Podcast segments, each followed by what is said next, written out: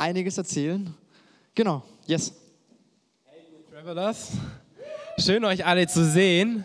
Schön auch so viel einfach zu hören, was ihr schon mit Gott jetzt diese Woche erlebt habt. Richtig, richtig nice. Dafür würde ich mir am liebsten ein äh, ganzes Match, das ganze Match das einfach nehmen, um nur zu hören, was ihr mit Gott erlebt. Weil es ist richtig gut, wenn Gott unter uns wirkt, wenn wir merken, okay, wir können Leute in den Gottesdienst einladen, wir können Leuten von ihm erzählen, wir erleben das in unserem Leben, dass er wirkt, dann wird Reich Gottes gebaut und es ist einfach der volle Hammer. Ähm, und wir dürfen live mit dabei sein. Wir dürfen als Weird Traveler Teil davon sein. Wir dürfen nicht nur ähm, unterwegs sein zum Himmel, sondern wir dürfen auch jetzt schon hier den Himmel bringen. Und genau das haben wir gehört, die letzten Wochen, wie wir Nachfolger Jesu, wie wir Traveler sein können. Und heute ist das letzte Thema, wo wir uns anschauen wollen, hey, was macht denn so ein Weird Traveler noch aus? Und wir haben jetzt schon drei Themen gehört. Und ich will mal von euch hören, was war denn alles schon mit dabei? Was war unser erstes Thema, äh, das wir gehört haben über Weird Traveler sein? Ihr dürft einfach rausrufen. Deftiges Licht, genau. Deftiges Licht war das erste. Da ging es darum, dass Jesus sagt, dass wir Licht in der Welt sein sollen, dass wir Salz auf der Welt sein sollen und leuchten vor diesen Menschen, damit sie Gott ehren. Also wir sollen Licht sein, damit sie Gott ehren, damit Gott die Ehre gegeben ist. Okay, was war das zweite Thema? Hungrige Selbstgespräche, ja, ziemlich weird, aber das ist so als Weird Traveler. Ähm, genau, da ging es um Gebet. Also, wir sind unterwegs. Jesus hat uns gesagt, wie wir beten sollen. Er hat uns sogar ein Mustergebet gegeben, sozusagen. Und wir haben gehört, hey, Gebet ist richtig gut, Gebet hat richtig Kraft. Hey, wir können zu unserem Vater im Himmel, können wir, ähm, können wir sprechen und können ihn, können ihn unsere Anliegen bringen. Was war das dritte Thema? Verdampfte Kohle, genau. Letzte Woche, das war einfach, ja. Verdampfte Kohle. Also wir dürfen nicht nur unser Leben, wir dürfen nicht nur unsere Sorgen bei Jesus abgeben, wir bekommen nicht nur ein neues, nices, weißes Shirt äh, mit ganz vielen Promises, sondern äh, wir bekommen, wir dürfen auch unseren Besitz bei Jesus ablegen ähm, und dürfen unsere Kohle verdampfen, damit sein Reich entsteht. Genau. Also wir haben schon einiges gehört als Weird Traveler. Und als Weird Traveler haben wir eine Sache gemeinsam, wir sind weird. Ja? Wir sind anders als die, ähm, als die Leute, die hier auf der Erde sind, einfach deswegen, weil wir Gott als Perspektive haben. Und naja, das macht uns, das macht uns ja irgendwie gleich, das vereint uns. Deswegen sind, seid ihr vielleicht sogar hier heute. Aber ähm, trotzdem sind wir ja immer noch ziemlich verschieden, oder? Also ich meine, naja, also manche haben halt hier irgendwie so eine weite Hose an, so wie ich, so eine Baggy Jeans. Manche haben ähm, schwarze Sneakers an, manche haben so eine Brille an wie ich. Manche haben aber auch, naja, vielleicht haben manche von euch manchmal so eine Brille an. Uh, die darf ich nicht lange anhaben, das sehe ich nichts mehr. Genau, manche von euch, naja, tragen, tragen vielleicht gern Bauchtaschen. Es gibt mindestens einen hier drin, der das gern tut. ähm, Genau, die Bauchtasche, richtig nice. Das macht nicht jeder von uns, aber manche machen das. Vielleicht sagt ihr auch, hey, Sneakers, ey, das geht gar nicht. Ich, ich habe nur Birkenstock an, Alter. Hey, Birkenstock, das ist noch bloß einer. Meine Birkenstocks sind so ein bisschen durch, aber das macht mir nichts. Ich trage die immer mit Stolz, äh, meine Birkenstock. Ähm, vielleicht, naja, vielleicht habt ihr auch richtig gerne Cap an. Ähm, nee, einen Beanie meinte ich. Einen Beanie. Beanies sind auch cool. Manche von euch sagen vielleicht, naja, Beanies finde ich eher uncool, ich stehe eher auf Caps. Am besten noch eine Ranger Cap, weil Ranger finde ich richtig nice. Okay, und so haben wir ganz viele Sachen, die machen uns irgendwie naja, wir sind alle Weird Traveler, aber irgendwie sind wir schon noch ganz schön verschieden, oder? Also, wir haben von Jesus schon das weiße Gewand bekommen, aber ähm, naja, also, wir können uns schon noch ziemlich verschieden verhalten und kleiden.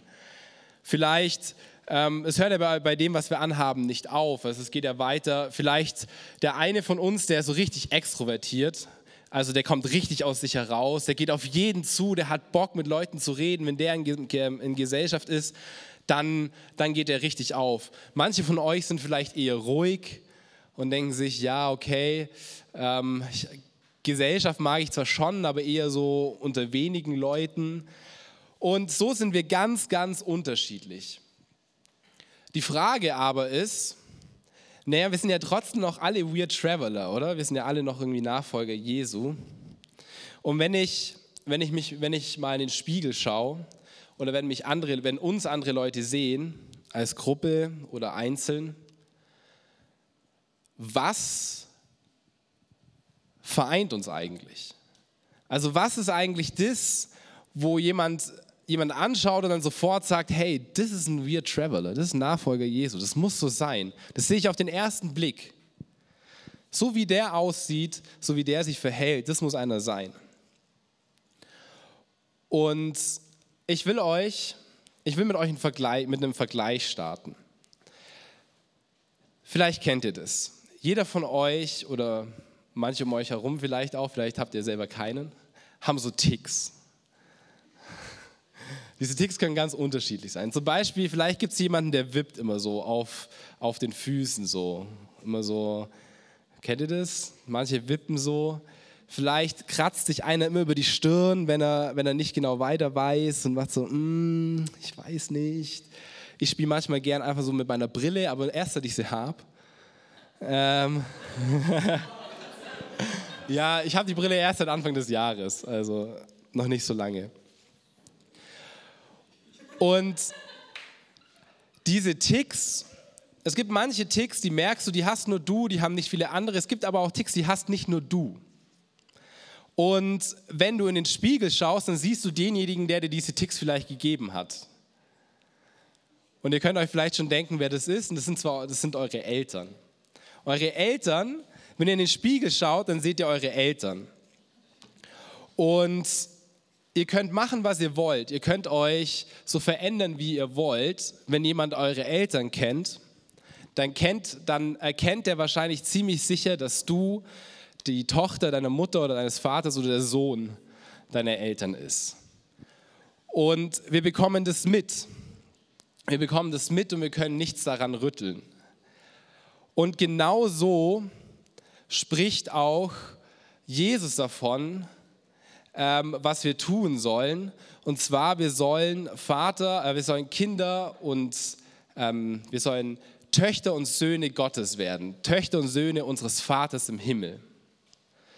Also, man soll nicht nur erkennen, von welchen leiblichen Eltern wir hier stammen, wenn man uns anschaut, sondern wir sollen auch erkennen, wenn man uns anschaut, welchen Vater wir im Himmel haben. Und darum wird es heute gehen. Heute wird es darum gehen, was macht uns zu Söhne und Töchter des, äh, des unseres Vaters im Himmel, die Söhne und Töchter Gottes. Und dieses Thema heute heißt mantellose Liebe. Warum? Weil mantellose Liebe uns als Weird Traveler ausmacht die macht uns aus und die kennzeichnet uns als Söhne und Töchter Gottes, als Weird Traveler, als Nachfolger Jesu, macht, es, macht mantellose Liebe uns ähm, oder gibt uns dieses Kennzeichen, um zu wissen, um, sodass Leute wissen, hey, der folgt Jesus nach, der ist ein Weird Traveler. Und ihr dürft jetzt alle wieder eure Handys rausholen, weil ich will ein bisschen mal eure Denkprozesse an, anstoßen. Ich will mal, dass ihr darüber nachdenkt, hey, was ist denn das, was ich von meinem Vater und von meiner Mutter mitgenommen habe? Was weiß ich? Welche Verhaltensweisen habe ich von meinen Eltern geerbt? Also es können ganz verschiedene Sachen sein. Beispielsweise kann das sein, eben, dass du irgendwie so einen Tick hast. Vielleicht macht deine Mama das auch. Also meine Mama, die, die, die drückt auch immer so gern die, so die Knie durch. Das mache ich dann auch. Das habe ich irgendwie, glaube ich, mitgenommen. Sieht manchmal echt auch ein bisschen komisch aus. Vielleicht ist es aber auch manchmal, ich merke es auch oft, wie ich da sitze und wie ich so meine, meinen Arm habe. Da merke ich einfach, hey krass, das habe ich von meinem Vater. Genau das habe ich schon jahrelang mit meinem Vater, ähm, ja, habe ich bei meinem Vater schon beobachtet. Okay, die, ersten Verhalt, die erste Verhaltensweise, der Nachname. okay, was haben wir hier alles? Am Kinn kratzen, laut sein, ähm, alles verbessern, das Aussehen, ja. Also das oben steht Verhaltensweisen, nur nochmal so als ähm, Haarausfall, sehr gut. Der Humor, ja, Humor, das ist auch, da kenne ich auch eine Familie, da kommt der Humor sicher von den Eltern. Ähm, schnell gestresst sein, Ordnung strikt halten, haben wir hier Musikalität, ja, das ist auch was. Man nimmt auch viele gute Dinge von den Eltern mit. Es ist nicht nur so, dass man nur Ticks mitnimmt, Ähm, ist nicht nur so, dass man schlechte Sachen mitnimmt. Die Eltern, die geben uns extrem gute Sachen. Ähm, und oft in der Zeit, wo wir unsere Eltern noch gar nicht so wahrnehmen, gell, wenn wir noch ganz jung sind, rechthaberisch sein, Tiere liebend, das Temperament, oh ja, okay. Das, wo wir haben wohl einen Playboy unter uns. Kein Morgenmensch. Okay, also sehr, sehr gut. Also viele von euch haben anscheinend schon darüber reflektiert, ähm, wo sind wir wie unsere Eltern. Und das ist auch gut. Ähm, es ist gut auch zu erkennen, hey, was habe ich Gutes von meinen Eltern mitgenommen? Wo bin ich gut? Was können meine Eltern gut? Aber auch zu sehen, hey, okay, da waren meine Eltern vielleicht einfach nicht so oder da waren sie mir vielleicht ein schlechtes Vorbild und da kann ich auch dran arbeiten und ich weiß, hey, wenn mir bei meinem Papa auffällt, dass, es, ähm, dass er da vielleicht eine schlechte Art hat, ähm, dann kann das mit ziemlich hoher Wahrscheinlichkeit sein, dass genau diese Verhaltensweise du auch übernommen hast. Einfach weil du das Kind deiner Eltern bist. Das ist ganz normal. Das ist ganz normal. Aber wir stellen uns ja heute nicht die Frage, wie können wir die Eigenschaften von unseren Eltern herausfinden und von uns selbst, sondern wie können wir die Eigenschaften von Gott herausfinden. Und was sind die Eigenschaften, die ich von Gott schon übernommen habe? Und wo, kann, wo können die Eigenschaften von Gott noch größer in meinem Leben werden, damit ich als Kind Gottes gesehen werde und nicht als Kind meiner Eltern, sondern als ähm, ja, Kind meines Vaters im Himmel. Denn das ist unser Ziel als Weird Traveler. Und Jesus hat natürlich darüber auch gesprochen. Wenn Jesus nicht darüber gesprochen hätte, würde ich heute nicht mit euch darüber sprechen. Und deswegen lesen wir einfach mal, was Jesus darüber geredet ähm, oder gesagt hat. Und zwar lesen wir das in Matthäus. Das ist schon gespoilert. Ähm, die erste Stelle, die kennt ihr schon. Warum kennt ihr sie schon? Wer war alles auf dem Voko dabei? Ja, einige, sehr nice. Weil auf dem Voko ging es genau um diese Stellen. Ähm, ja, genau. Ähm, ging es genau um diese Stellen um, das, um den Anfang der Bergpredigt, um die Seligpreisungen oder Glücklichpreisungen oder wie man sie auch immer nennen mag. Und da gibt es eine Glücklichpreisung. Und das ist ein Hinweis darauf, wer denn Söhne Gottes genannt wird. Und zwar steht hier, glücklich zu preisen sind die, die Frieden stiften. Denn sie werden Söhne Gottes genannt werden. Okay, ziemlich klare Aussage. Glücklich zu preisen sind die, also die können sich freuen, die Frieden stiften, weil die heißen Söhne und Töchter Gottes. Okay, wir lernen nicht nur was über uns und darüber, wie es ist, Jesus nachzufolgen und We're Traveler zu sein, sondern wir, reden auch, wir, äh, wir lernen auch was über Gott, und zwar, dass Gott es liebt, Frieden zu stiften ähm, und Frieden zu schaffen. Also, das ist der erste Hinweis, den wir bekommen, wenn wir von Jesus lesen, und den zweiten Hinweis lesen wir gleich mit in auch Matthäus 5, 43 bis 45. Später spricht Jesus nochmal über seinen Vater und wie es ist, wie er zu sein. Und zwar sagt er hier, ihr wisst, dass es heißt, du sollst deine Mitmenschen lieben und du sollst deine Feinde hassen. Ich aber sage euch, liebt eure Feinde und betet für die, die euch verfolgen. Damit erweist ihr euch als Söhne eures Vaters im Himmel. Denn er lässt seine Sonne über Bösen und Guten aufgehen und er lässt es regnen für Gerechte und Ungerechte.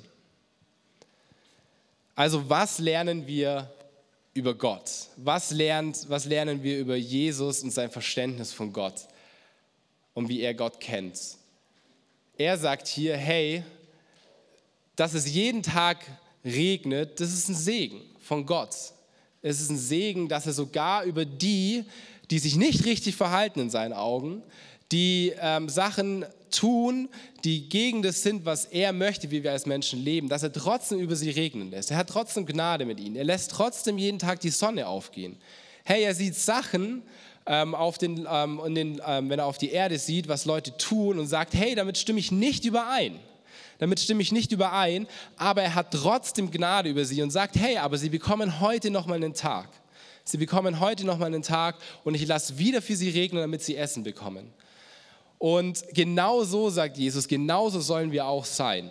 Ihr seid dann Söhne und Töchter eures Vaters im Himmel, also von Gott, wenn ihr genau das auch tut.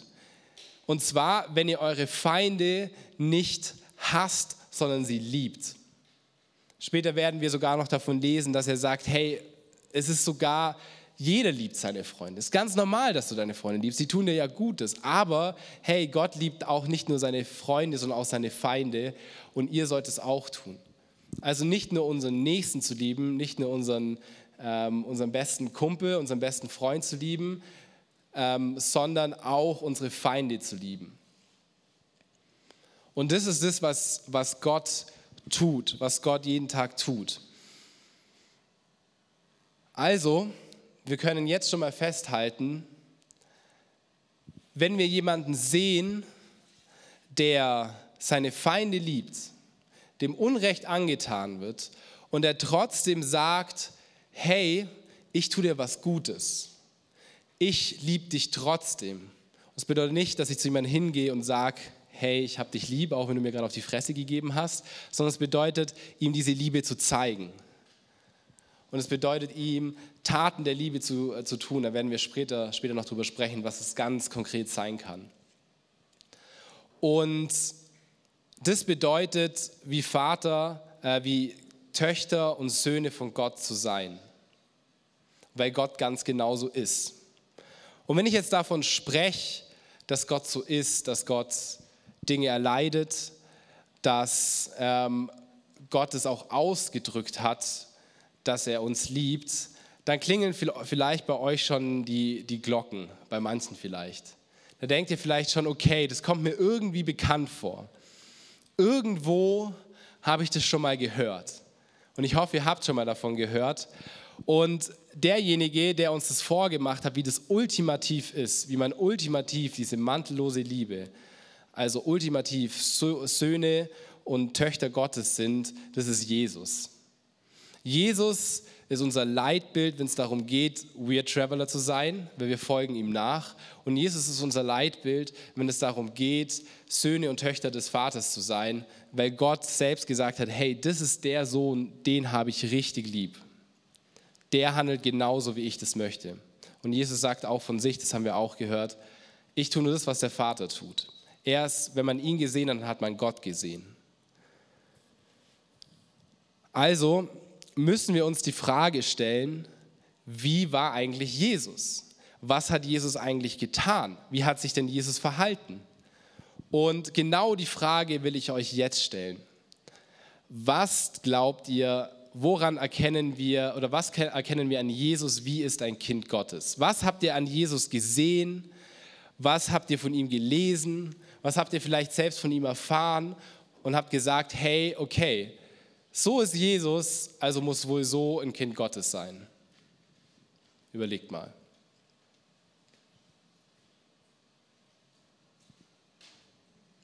Die Beziehung zu Gott. Genau, Jesus hatte eine extrem enge Beziehung zu Gott. Immer wenn wir von Jesus lesen ähm, oder wenn wir von Jesus lesen, lesen wir oft, dass er einfach weggegangen ist, um mit Gott Zeit zu verbringen, weil es ihm wichtig war. Das war, woraus er gelebt hat. Das war sein Wegweiser. Gott war sein Wegweiser. Ja, Gott, äh, Jesus war selbstlos.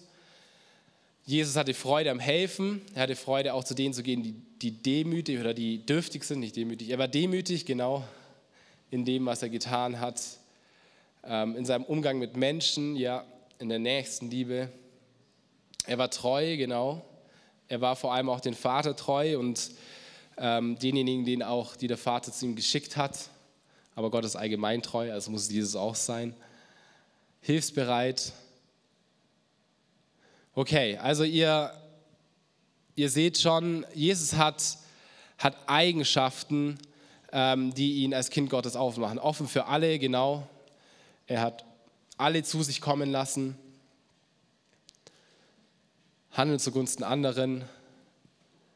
Ja, das sind alles richtig, das sind alles richtig Hammer-Eigenschaften, die wir von, von Jesus lernen dürfen, ähm, wo wir bei Jesus sehen dürfen, hey, okay, so muss wohl Gott sein, so sollen wohl wir sein, wenn wir Jesus nachfolgen, wenn wir wie Jesus werden wollen, an all diesen Dingen. Und ich möchte mit euch jetzt einfach mal einen Abschnitt von Jesu Leben durchgehen, der sehr, sehr krass zeigt, dass er diese mantellose Liebe geliebt, äh, gelebt hat. Die ganz, ganz krass zeigt, okay, Jesus hat es wirklich ernst gemeint, was er da, was er da lebt. Und er hat es wirklich ernst gemeint, dass es so sein will wie sein Vater. Und diese Geschichte ist die, ähm, die Geschichte, wie er verraten wird und ans Kreuz geht, also stirbt. Weil Jesus war jemand, der hat es auf keinen Fall verdient. Er war ohne, ohne jeglichen Fehler. Gegen ihn war keine Anklage. Ich weiß nicht, ob ihr schon mal beschuldigt worden seid zu Unrecht, weil ihr wusstet, hey, das habe ich auf keinen Fall getan. Ihr wisst vielleicht, wie sich das anfühlt. Vielleicht habt ihr das mal in der Schule erlebt, weil euer Lehrer oder so gesagt hat, hey, du bist schuld, ich, ich gebe dir jetzt eine Strafarbeit, obwohl du gar nichts gemacht hast. Und für Jesus war das noch viel, viel krasser, weil der hat überhaupt nichts falsch gemacht und das wusste er, weil er genauso gehandelt hat wie Gott und trotzdem hat er diesen Weg, ist er diesen Weg gegangen und hat es erduldet. Und dieser erste Abschnitt von diesem Weg ist, dass Jesus verraten wurde ähm, von Judas, von einem seiner Jünger. Also ihr müsst euch das vorstellen. Jesus hatte Leute, die ihm nachgefolgt sind, Weird Traveler sozusagen, die nachgefolgt sind und die gesagt haben, okay, wir wollen mal schauen, was er uns so erzählt und was für ein Leben er uns bietet. Und er hatte in diesen ganzen Leuten, die ihm nachgefolgt hatten, hatte er zwölf, die waren ihm sehr, sehr wichtig, die waren sehr, sehr eng zu ihm. Und einer dieser zwölf, den er am meisten wahrscheinlich anvertraut hat, verrät ihn einfach. Eines dieser zwölf geht einfach und verkauft ihn für 30 Silberstücke, was schon einiges war, aber jetzt auch nicht so viel, um einen unschuldigen Menschen dran zu hängen. Und wir lesen von dieser Stelle, wo Judas war das, äh, wo Judas geht und wir lesen nicht von Jesus, dass er ihn angekündigt hat, äh, dass er ihn angeklagt hat. Wir lesen nicht von Jesus, dass er sauer auf ihn war, sondern Jesus wusste, was passiert. Jesus hat auch ganz klar gesagt, hey, demjenigen, der das macht, dem wird es richtig schlecht gehen. Das wird ihm überhaupt nicht gut denn da drin. Aber Jesus war nicht, Jesus hat ihn nicht angeklagt, Jesus hat ihn nicht niedergemacht, Jesus hat ihn nicht weggeschickt. Und das ist das, und das ist, was wahrscheinlich am beachtlichsten ist an der Geschichte mit Judas, dem Verräter und Jesus, dass Jesus das wusste. Er hat es auch immer wieder angekündigt. Er hat Judas nie weggeschickt, sondern er hat ihn immer bei sich lassen in seinem engsten Kreis und hat ihn immer mit reingenommen, genauso wie die anderen auch hat ihn nicht weggeschickt. Das ist das Erste, was Jesus erdulden musste. Der zweite Punkt ist, dass Jesus zu Unrecht beschuldigt wurde und verspottet. Also es sind nicht nur Leute gekommen, haben gesagt, hey, du hast Gott gelästert und hey, du hast den Sabbat gebrochen. Und Jesus wusste ganz genau, auch wenn es die Menschen anders geglaubt haben und wenn sie was gesucht haben, was ihnen, was, ähm, wo sie ihn beschuldigen können. Jesus hat ganz genau gewusst, es stimmt nicht. Das stimmt einfach nicht. Wenn ich mir vorstelle, ich stehe in einem Gericht und jemand sagt, hey, du hast denjenigen umgebracht, wir haben es ganz genau gesehen, wir waren mit dabei und es stimmt nicht. Hey, ich würde mich es innerlich zerreißen. Mich würde es zerreißen und sagen, hey, das kann doch nicht sein, das stimmt nicht, das war nicht so. Das ist nicht Wahrheit. Was, was, was passiert hier? Und wenn wir lesen in Matthäus 26, wo Jesus vor den Hohepriestern steht, also vor denen, die ihn beschuldigt haben, hey, er war ruhig. Er war ruhig und er hat es über sich ergehen lassen. Das muss man sich mal geben. Jesus war der Letzte, der das hat über sich ergehen lassen müssen. Und er wurde verspottet, ihm wurde ins Gesicht gespuckt, er wurde geschlagen. Ihm ging es richtig dreckig in diesem Moment. Vermutlich. Also mir wird es dreckig gehen, wenn mir ins Gesicht geschlagen und mir, ähm, mich, also wenn mich jemand anspucken würde. Und trotzdem hat Jesus, ist Jesus nicht aufgestanden. Er hat sie nicht beleidigt. Er hat, nichts, er hat, er hat nicht zurückgeschlagen, sondern er hat es einfach erduldet. Er hat gewusst, hey, die können mir das schon sagen, aber das stimmt gar nicht. Das stimmt gar nicht. Und hey, die können das jetzt schon, die können mich jetzt schon vor Gericht ziehen und können versuchen, mich irgendwie zu bestrafen. Aber hey, ich habe einen Gott, ich habe einen Vater, der ist so viel größer. Er ist so viel größer wie das, was sie zu mir sagen. Und deswegen konnte er das erdulden, deswegen hat er es getan. Das können wir bei Jesus lesen. Und es kommt aber noch viel, viel weit, viel, viel, ähm, es kommt noch viel, viel mehr. Das ist der erste Anfang dieser Geschichte äh, bis zum Tod von Jesus. Es kommt so weit, dass sie ihn nicht nur beschuldigen, sondern sie schaffen es auch noch, dass er verurteilt wird sie schaffen es auch noch, dass er verurteilt wird. Vielleicht kann man sich ja denken, ja, er wusste ja, es ist unschuldig und er hat vielleicht daran geglaubt, dass er, ähm, dass er nicht sterben muss, weil er ja unschuldig ist und so weiter. Nein, Jesus hat es gewusst und Jesus hat's, ähm, ist, ist diesen Weg gegangen bis zur Verurteilung und er wurde verurteilt Ähm, und er wurde dafür ausgepeitscht für nichts, nur weil Leute ihn unbedingt tot sehen wollten. Er wurde, ähm, er wurde bis zum Kreuz, musste er laufen, schon übersät mit Wunden wahrscheinlich. Auspeitschen ist nicht so nice. Und er duldet es einfach.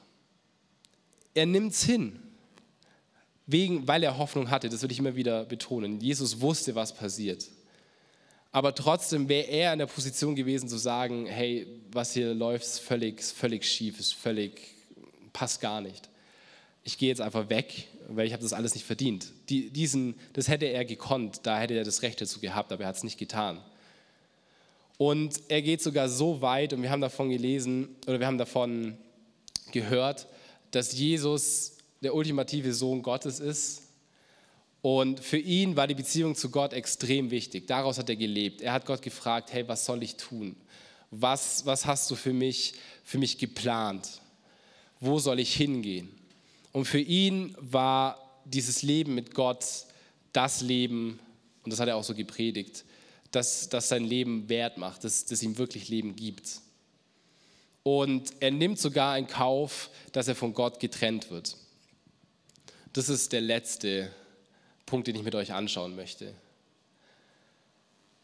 Gott, äh, Jesus nimmt sogar in Kauf, dass er ans Kreuz geschlagen wird.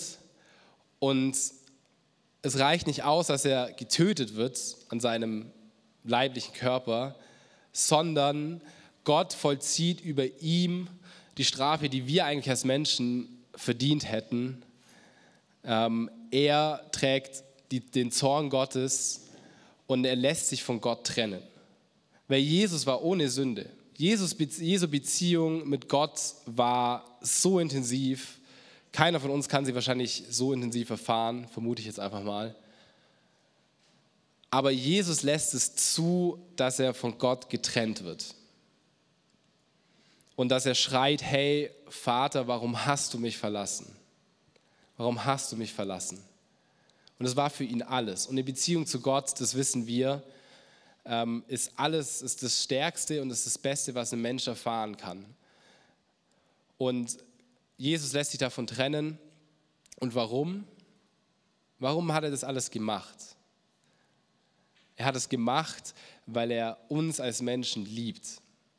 Er hat es gemacht, weil er wusste, okay, das ist der Weg, den mein Vater, den Gott auserwählt hat, damit die Menschen wieder zu ihm kommen können. Dass diese ganze Schuld, diese ganzen Sachen, die sie nicht auf die Reihe bekommen, die sie einfach nicht hinbekommen, dass sie weggemacht, weggetan werden von Gott, vor Gott und dass sie wieder zu Gott kommen können. Also er hat sich selbst von Gott getrennt, damit die Menschen wieder zu Gott kommen können und nicht mehr getrennt sind. Das Gute ist, wir wissen, Jesus wusste es auch, er ist wieder auferstanden.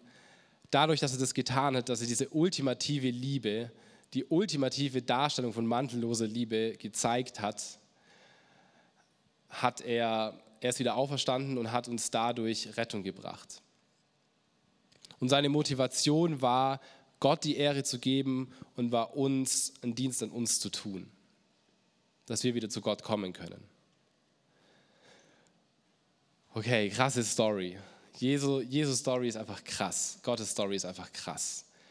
Er hat krasse Stories mit uns vor als We're Traveler, aber er hat auch schon eine krasse Story erzählt. Und jetzt fragt ihr euch vielleicht, ja gut, du hast schon die ganze Zeit von mantelloser Liebe gesprochen und hast gesagt, okay, Jesus ist irgendwie die ultimative Darstellung von mantelloser Liebe. Das ist schon irgendwie nice und irgendwie auch ein weirder Begriff, passt auch irgendwie zum Thema. Aber was bedeutet das eigentlich? Was bedeutet eigentlich mantellose Liebe? Warum sage ich das die ganze Zeit? Und ich habe mal so einen Mantel mitgebracht.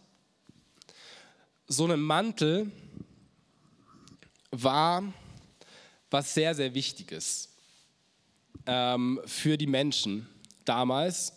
Zu Jesus Zeit, Jesu Zeit weiß ich es nicht genau, aber zu der Zeit, an, zu der Gott zum ersten Mal zu Israel gesprochen hat, Israel erwählt hat, da war der Mantel wohl wichtig, weil ähm, der Mantel wird sogar ausdrücklich erwähnt von Gott. Und wir lesen einfach mal, was Jesus denn über den Mantel sagt und dann auch was und warum er das sagt. Und wir schauen uns erst die erste Bibelstelle an, auch in Matthäus 5, kurz bevor wir die Bibelstelle gelesen, lesen, die wir gerade gelesen haben. Und zwar steht da, ihr wisst, dass es heißt Auge um Auge und Zahn um Zahn. Den Ausspruch kennt ihr vielleicht. Was Jesus hier macht, ist, er nimmt immer wieder Zitate aus dem Alten Testament und ähm, ja, zitiert sie und sagt was dazu. Und zwar sagt er dann hier weiter, ich aber sage euch, setzt euch nicht zu Wehr gegen den, der euch etwas Böses antut. Okay, wir erinnern uns, wir haben gerade von Jesus gehört, wie er das gelebt hat. Im Gegenteil, wenn dir jemand auf die rechte Backe schlägt, dann halt ihm auch die linke hin. Wenn einer mit dir vor Gericht gehen will, um zu erreichen, dass er dein Hemd bekommt, dann lass ihn auch den Mantel. Und wenn jemand von dir verlangt, eine Meile mit ihm zu gehen, dann geh zwei mit ihm. Gib dem, der dich bittet, und weise den nicht ab, der etwas von dir ausleihen möchte. Okay, die Stelle an sich ist schon eine, schon eine krasse Zuspitzung. Also er zitiert hier eine, eine, was, was im Alten Testament stand.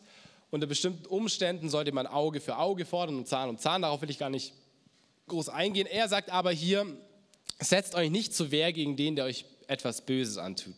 Also wenn dir jemand was Böses antut, dann sollst du dich, sollst du dich erstmal nicht zur Wehr setzen. Das ist die Aussage. Und da sagt dann hier im Gegenteil, wenn dir jemand auf die rechte Backe schlägt, dann halt ihm auch die linke hin. Den Ausspruch kennt ihr wahrscheinlich. Und dann kommt eben der wichtige Punkt, wenn einer, vor dir mit, ähm, wenn einer mit dir vor Gericht gehen will, um zu erreichen, dass, dein, dass er dein Hemd bekommt, bekommt, dann lass ihn auch den Mantel. Warum sagt Jesus das? Also er hätte ja alles sagen können. Er hätte ja auch sagen können, hey, wenn jemand mit, für dein Esel um äh, vor Gericht geht, dann lass ihm auch die Kuh. Oder wenn jemand äh, für, was hatte man damals noch, irgendwie dein Stück Land äh, mit dir vor Gericht geht, dann gib ihm auch noch ein zweites dazu. Das hätte er auch sagen können. Aber warum, warum nennt er den Mantel? Und so, um zu verstehen, warum er den Mantel nennt, müssen wir eben ins Alte Testament schauen und, und schauen, was hatte denn der Mantel zu bedeuten? Warum sagt er, dass man den Mantel geben soll vor Gericht? Und wir lesen mal in 2. Mose. Und zwar steht da, wenn du den Mantel deines Nächsten zum Pfand nimmst, sollst du ihn wiedergeben, ehe die Sonne untergeht. Denn sein Mantel ist seine einzige Decke auf seiner bloßen Haut. Worin soll er sonst schlafen? Wird er aber mir schreien, so werde ich ihn erhöhen, denn ich bin gnädig. Also der Mantel, Gott sagt hier, hey, der Mantel ist für, für einen Mensch in dieser Zeit so wichtig, du darfst ihn nicht einfach als Pfand nehmen und ihn wieder zurückgeben. Du darfst nicht einfach sagen, hey, du schuldest mir Geld, weil darum geht es an dieser Stelle, du schuldest mir Geld und jetzt nehme ich deinen Mantel, das Letzte, was du hast, ähm, nach deinem Hemd und das soll jetzt auch noch mir gehören, sondern äh, Gott sagt hier, das sollst du nicht tun, du sollst ihm den wiedergeben, weil das ist das Einzige, was er hat. Selbst wenn er kein Hemd mehr hat und auf seiner bloßen Haut der Mantel liegt, dann soll er wenigstens das haben, um nachts zu schlafen, um, um sich zuzudecken. Und das ist, woran Jesus höchstwahrscheinlich gedacht hat, als er, diese, als er diesen Ausspruch gedacht hat, äh, gesagt hat. Das ist das, was die Menschen gehört haben oder woran sie gedacht haben, wenn sie das gehört haben. Also Jesus sagt hier, hey, der Mantel, das ist das allerletzte, was du hast. Wenn dir jemand dein, bis, bis vor Gericht mit deinem Hemd geht, dann hast du nichts mehr. Und dann hast du nur noch den Mantel, weil das, da hat Gott gesagt, den soll dir niemand nehmen. Und Jesus sagt, hey, wenn jemand so hartnäckig ist und mit dir vor Gericht geht und dir den, dir das letzte Hemd nimmt, dann gib ihm auch deinen Mantel. Dann hast du nichts mehr zwar, aber das sollst du tun. Und das ist eine ziemlich krasse Aussage. Die können wir vielleicht heute nicht mehr ganz so verstehen, vielleicht auch, weil wir alle sehr reich sind. Aber ich habe mal versucht, einen Vergleich zu machen. Also nehmen wir mal an, jemand kommt zu dir und sagt, hey, ich nehme dir alles, ich nehme dir sogar ähm, dein Auto, ich gehe für dein Auto vor Gericht mit dir, dann wäre es so ein bisschen so, als würdest du dann sagen, okay, du kannst mein Auto haben, das, das Gericht hat gesagt, du kriegst es, aber hey, ich gebe dir meine Wohnung noch oben drauf. Ich gebe dir mein Haus noch oben drauf. Da, wo ich jede Nacht, jede Nacht schlaf, da, wo ich jede Nacht ähm, mich zudecke und wo es warm ist, das gebe ich dir noch oben drauf. Und dieser Mantel, der war so ein bisschen das allerletzte, was derjenige noch hatte. Und für uns ist es vielleicht einfach zum Beispiel das Haus. Das ist das allerletzte. Und Jesus sagt, hey, du sollst nicht nur deine Mitmenschen lieben, sondern auch deine Nächsten. Und zwar so sehr, dass du bereit bist, wenn er dir Böses sogar antut, ihm dein Haus zu geben. Und das ist krass. Und Jesus war aber derjenige, der das Recht hatte zu sagen, ja, du, du sollst es tun, weil Jesus hat alles gegeben. Jesus hat das Wertvollste gegeben, was er hatte, sein Leben und seine Beziehung zu Gott. Also was bedeutet es für uns? Was bedeuten all diese Stellen für uns? Was bedeutet es, Söhne und Töchter Gottes zu sein? Söhne und Töchter Gottes zu sein bedeutet, unsere Mitmenschen genauso zu lieben, wie Gott sie liebt. Unsere Menschen um uns herum. Egal, ob sie mir, ob sie mir Böses antun oder nicht. Sondern genauso wie Gott sie zu lieben. Das macht uns erkenntlich als Söhne und Töchter Gottes. Wenn wir Weird Traveler sind und dann, dann soll uns das erkenntlich machen als Nachfolger Jesu.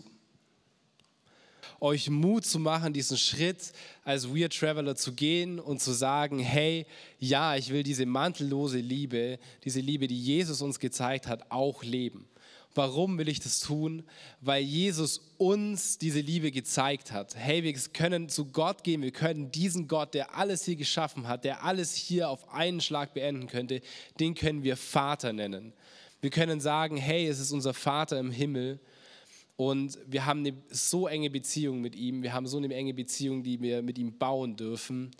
Und das nur, weil Jesus all das erlitten hat, weil er uns vorgemacht hat, was es bedeutet zu lieben. Nur weil Gott an uns dran bleibt und uns unbedingt wollte. Als Kinder, als Söhne und Töchter Gottes.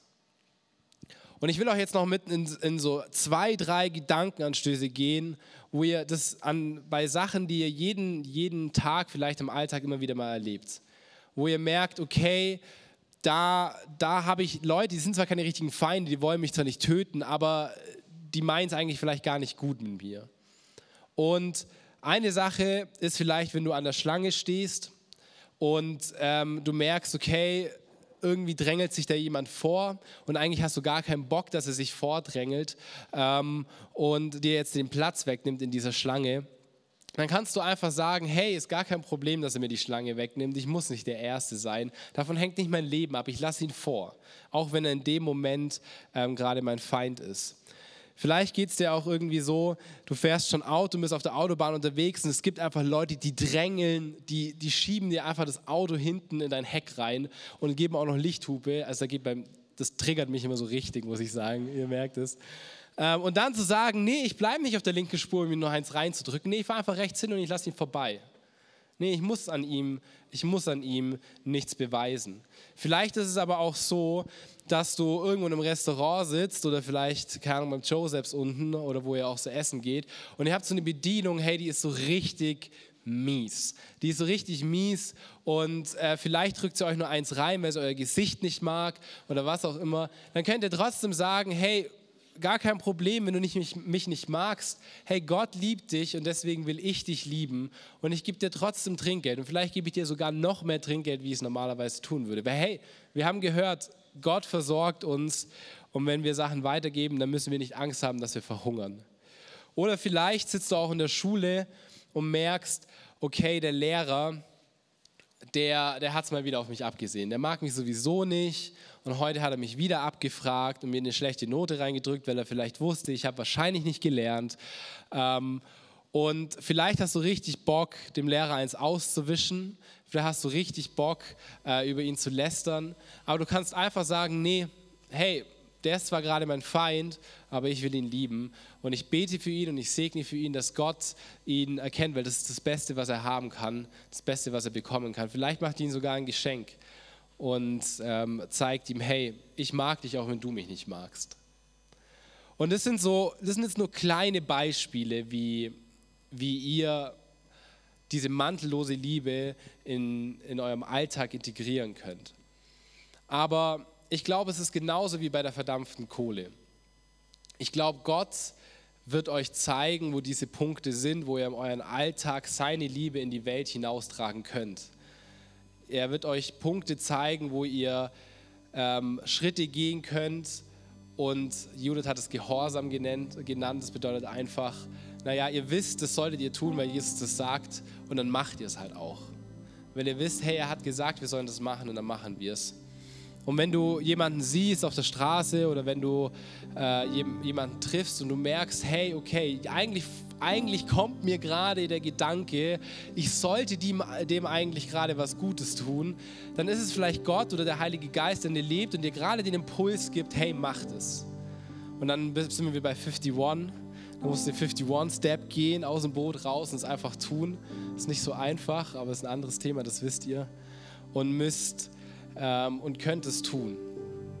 Und wenn ihr merkt, hey, ich habe diese Liebe nicht, ich sehe das nicht, mir geht es genauso wie die Judith, mir geht es genauso wie die Judith das gesagt hat, hey, ich war halt auch beim Friseur und habe mir gedacht, ja stimmt, was Judith sagt, ich heule auch nie um die Leute, die draußen vorbeilaufen, nicht mal um meine Friseurin. Ähm, und trotzdem sind wahrscheinlich alle verloren, haben nicht diese Beziehung mit Gott haben nicht erlebt, wie Jesus ihr Leben verändert, wie, sie, wie er ihr neues Gewand gibt, wie er sie liebt, dann könnt ihr ähm, beten und Gott sagen, hey, schenk mir diese Liebe. Du hast diese Liebe für mich. Du hast die Liebe unter Beweis gestellt. Schenk sie mir bitte. Und wir müssen uns nichts vormachen.